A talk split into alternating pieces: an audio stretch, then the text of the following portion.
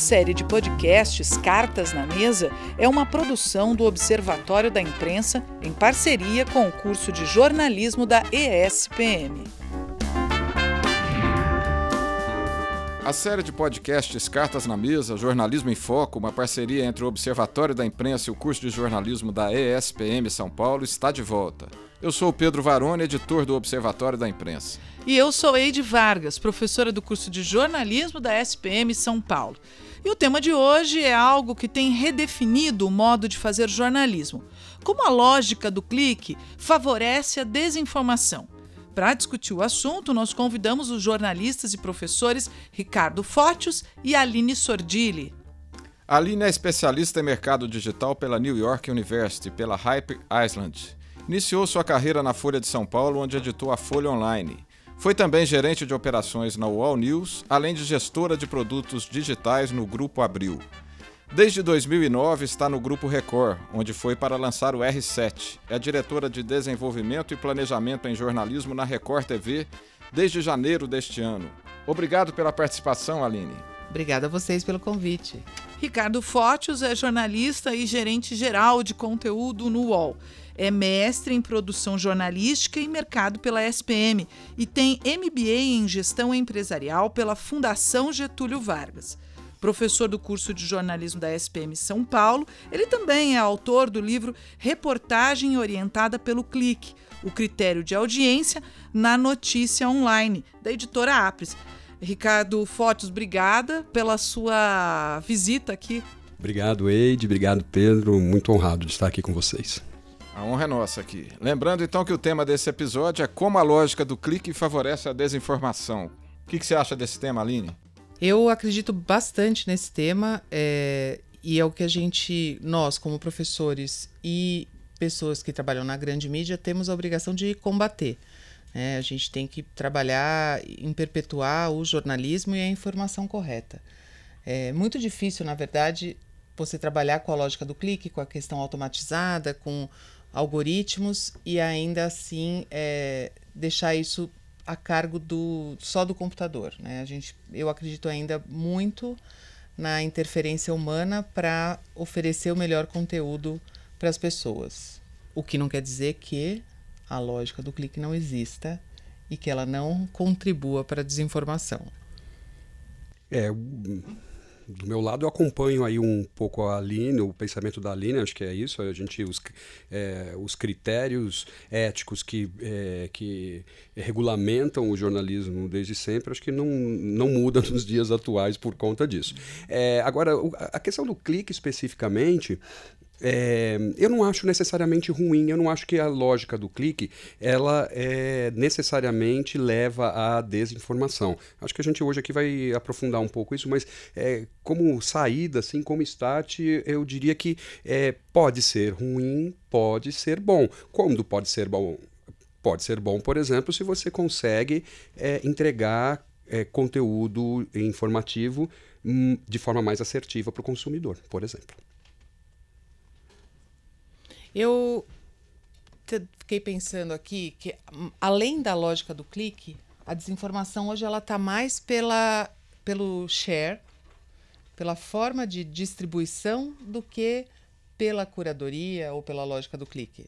Acho que a culpa ela vai a da desinformação, ela está muito atrelada aos grandes meios de distribuição. Hoje qualquer pessoa compartilha um monte de notícia com quem quiser o tempo inteiro. Né? É, do mesmo jeito que teve um cara que um dia criou um negócio chamado blog, deu voz a todo mundo e publicou lá a sua ferramenta de autopublicação, agora as pessoas publicam, comentam, compartilham, né? É, WhatsApp distribui tudo super rápido, Messenger, né? Agora é, eu estava vendo, acho que é, tem uma operadora que ela vai lançar um sistema de SMS como se fosse um WhatsApp. Então vai então, assim, é tudo, você só envia para todo mundo, né? E o reduzir o número de destinatários não necessariamente quer dizer que isso vai reduzir a, o espalhamento de desinformação. Ou de informação errada, ou de informação imprecisa, né? Né, tampouco a sua produção, certo? É. Porque da mesma forma. Hoje eu vou ficar aqui concordando com a Aline, porque eu sou fã dela. Ah, É, mas é, é, a- além da fragmentação dessa que a Aline bem citou aí da distribuição, né, que é, Aham. é, tem vários meios e que em geral pelo que a gente sabe até esse momento, a grande fonte de desinformação da notícia, até onde sabemos, não é do jornalismo profissional não. Né? Ela vem de, ela é distribuída de outras maneiras, em outras fontes, né? É, agora mesmo, recentemente, o WhatsApp é, confirmou que houve disparo em massas, em massa na eleição de 2018, ou seja, é, referendando aquilo que a imprensa já vinha é, di- dizendo. Também tem a fragmentação da produção, que vem lá dessa época do blog, que as pessoas passaram a ter acesso ao modelo de produzir algo e distribuir algo. Só que como é feito isso aí, né? Não, e tem sempre, né? Quem, tudo tem o que, quem faz coisa para o bem ou para o mal, né? Ou o bom uso ou o mau uso das coisas. As ferramentas existem. O que faz a diferença é como que as pessoas trabalham com aquilo, né?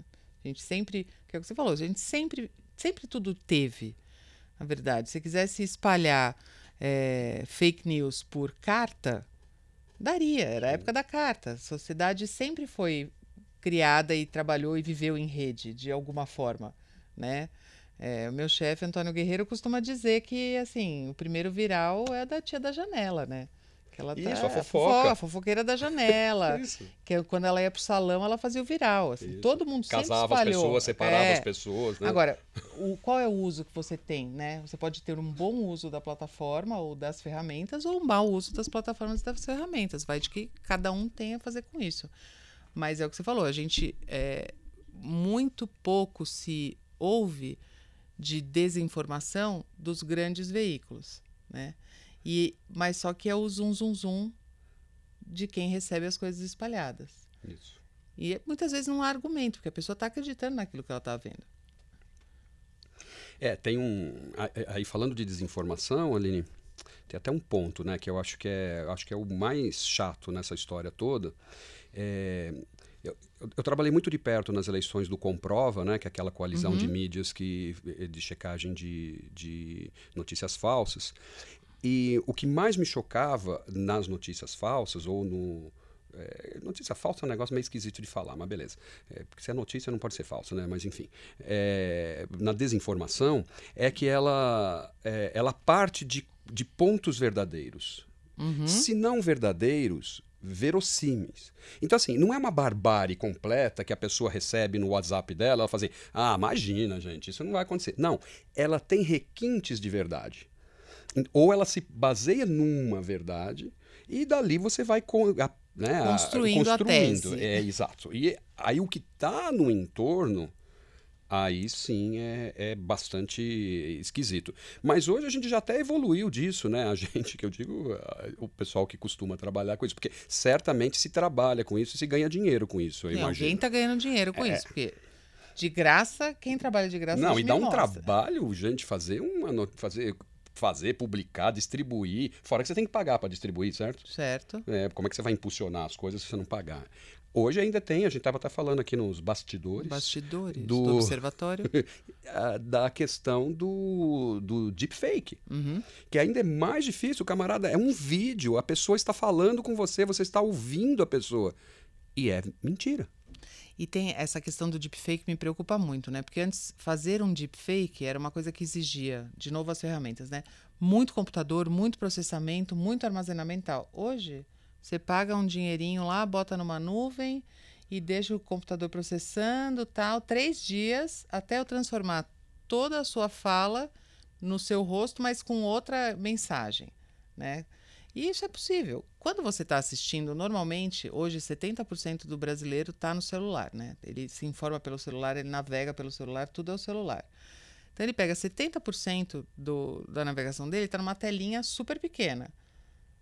E aí você pega um vídeo deepfake, que você assiste rapidamente numa tela pequena, como costumava dizer Paulo Henrique Amorim, no Ravioli, a gente faz o quê? O cara vai achar que é verdadeiro. É. Porque você. Ah, tem as dicas, até o Altab fez super bacana, as dicas para avaliar um deepfake, ver se aquilo é falso mesmo. o quê. São detalhes que você tem que ver numa tela grande. Uma tela pequena. E, e com olhar profissional, né? Exato, A- tudo a- passa muito a, rápido. A, a- a tia Silvana não vai, não vai. não vai pegar de jeito nenhum. É, é. E eu falo isso. Falou um negócio que é importantíssimo, que eu acho que. Eu eu não sei nem se, se tangencia o nosso tema aqui, mas eu falo isso para os meus alunos, né? Que há pouquíssimo tempo atrás o- a, a deontologia jornalística ela eh, acabava no momento em que você publicou a, a notícia, né? Seja ela na televisão, seja ela no jornal, né? Então você foi lá, apurou, fez a pauta legal, entrevistou as pessoas, montou o texto, botou na paginadora. Ah, pronto, acabou. Acabou, vai para casa e pensa na próxima pauta. Agora, a gente tem que pensar se aquilo que a gente está vendo, aquela fonte é confiável, é, o camarada tem que ter um mínimo de instrução para verificar nos softwares eh, se é um deepfake, se aquele vídeo é um vídeo que foi manipulado de alguma forma, se ele foi recortado, se não foi. Depois disso, aí ele, ele publica o negócio, depois ele acompanha a distribuição, se não, se não fizeram lá uma, um, um caminho tortuoso com a matéria do cara, acompanha a audiência. As competências jornalísticas, minha gente, por favor, cresceu muito. Muito, muito mesmo. Mas, por outro lado, também existem os setoristas de Instagram, né? Que a galera só faz matéria com base no Instagram e no Twitter dos outros, né? Bombou na web. Bombou na web, né? E é assim, é, não chega a ser uma desinformação, mas é vazio, porque aí é o que a pessoa está querendo colocar.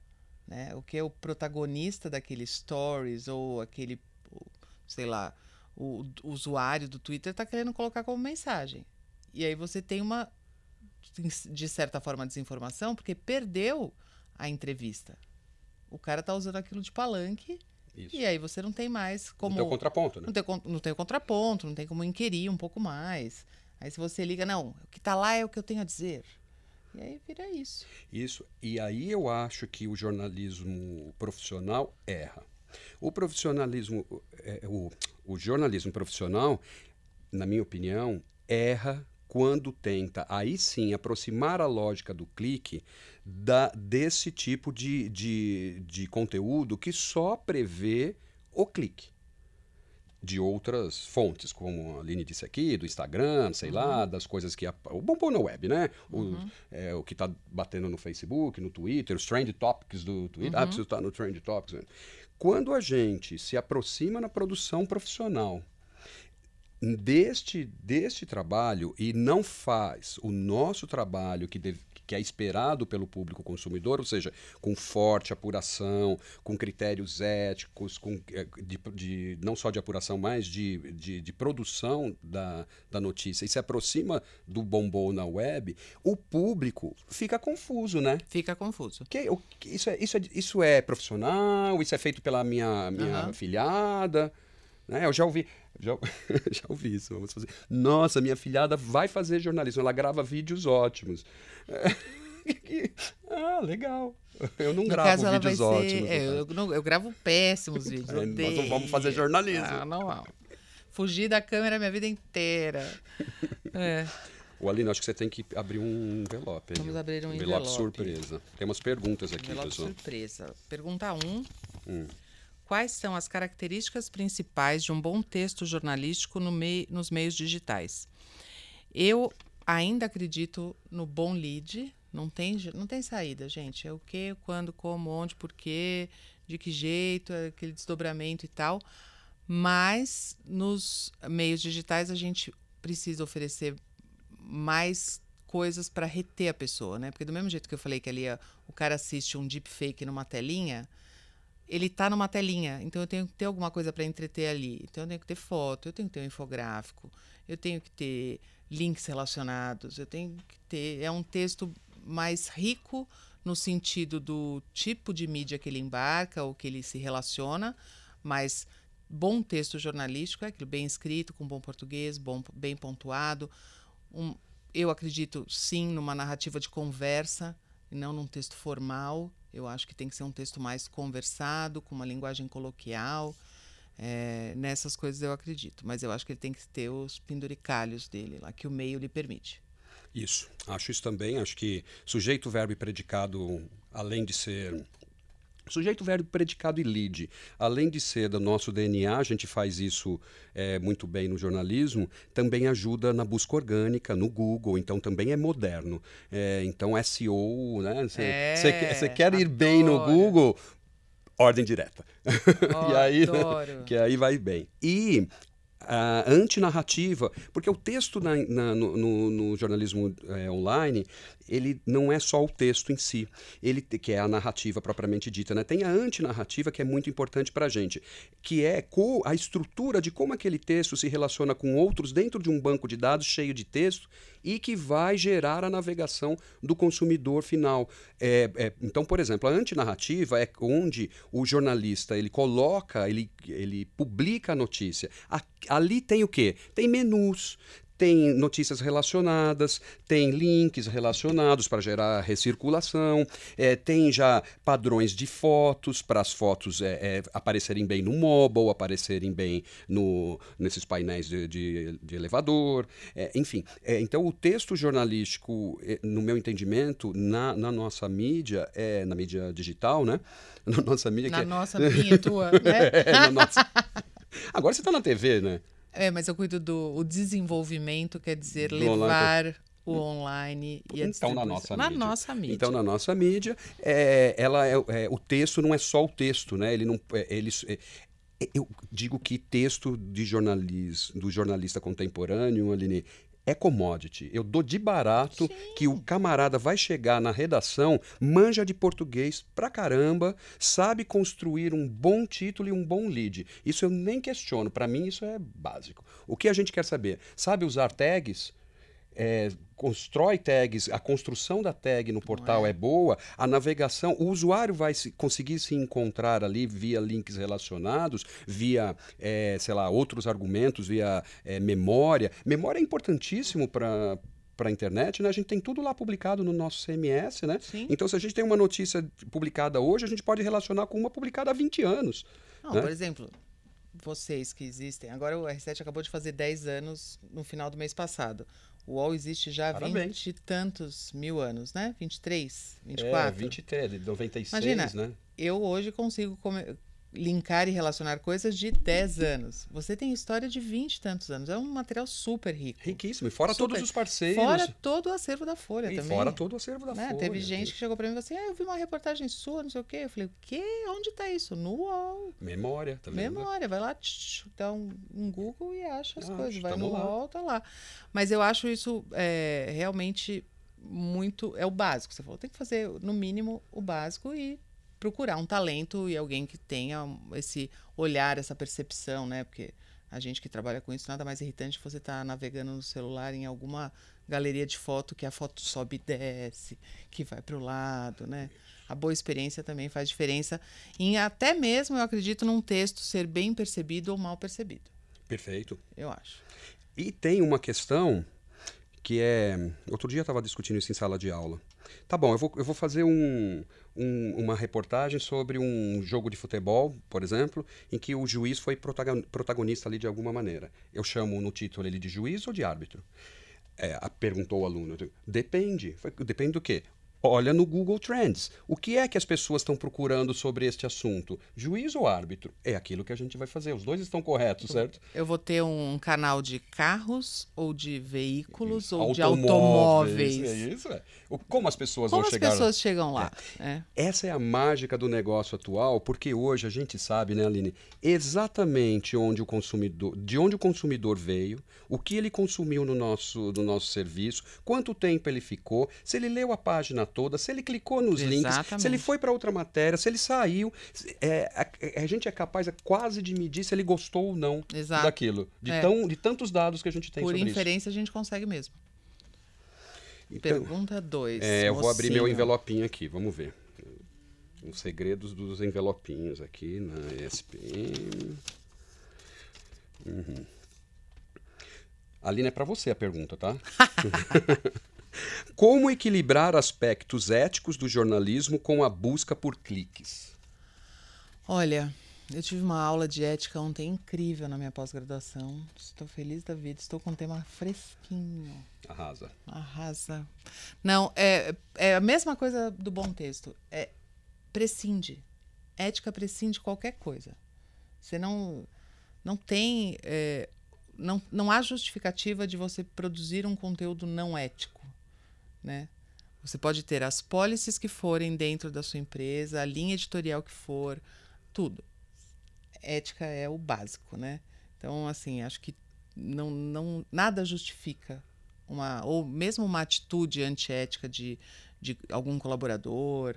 O, isso é uma coisa que assim eu nunca admiti, não, não consigo, não sei lidar com a falta de, de uma questão ética no, no ambiente de trabalho ou na produção de conteúdo.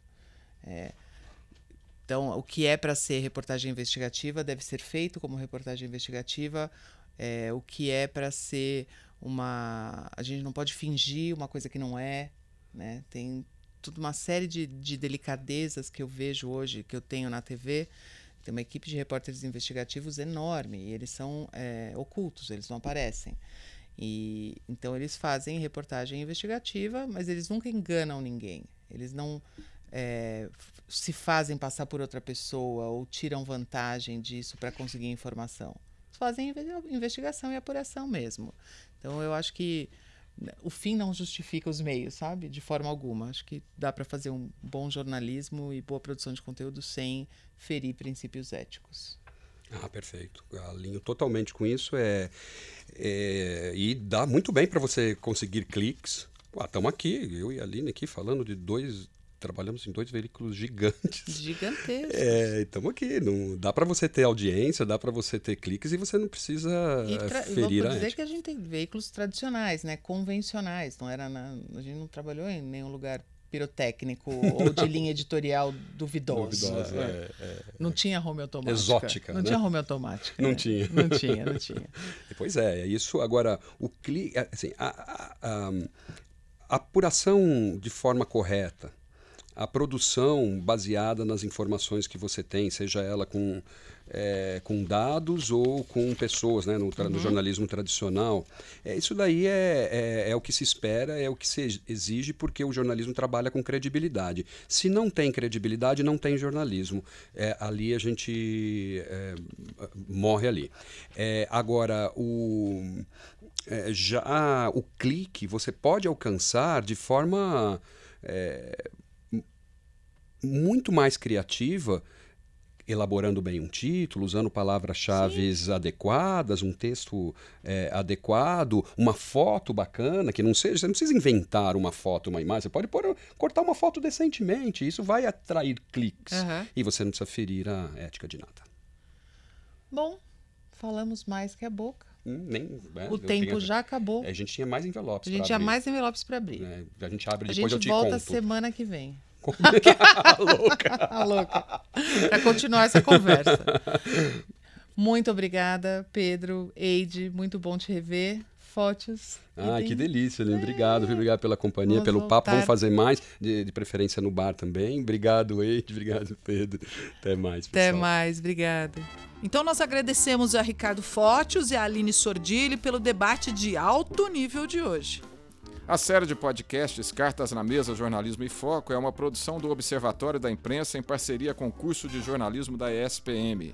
No episódio de hoje recebemos os jornalistas Aline Sordilli e Ricardo Fótios. A produção foi das professoras Egli Spinelli e Eide Vargas, pela ESPM, e Gabriela Herbeta e Pedro Varone, pelo Observatório da Imprensa. A trilha sonora é de Gustavo Rocha. A edição de áudio ficou a cargo de Everson Afonso. O podcast Cartas na Mesa foi gravado no Centro Experimental de Jornalismo, supervisionado pelo professor Antônio Rocha Filho. A coordenação do curso de jornalismo da ESPM é de Maria Elizabeth Antonioli. Os roteiros foram feitos por Pedro Varone e Gabriela Herbeta. A curadoria dos jornalistas convidados é da Ângela Pimenta. E acompanhe os próximos episódios do Cartas na Mesa. Obrigado pela audiência. Série de podcasts Cartas na Mesa é uma produção do Observatório da Imprensa em parceria com o curso de jornalismo da ESPM.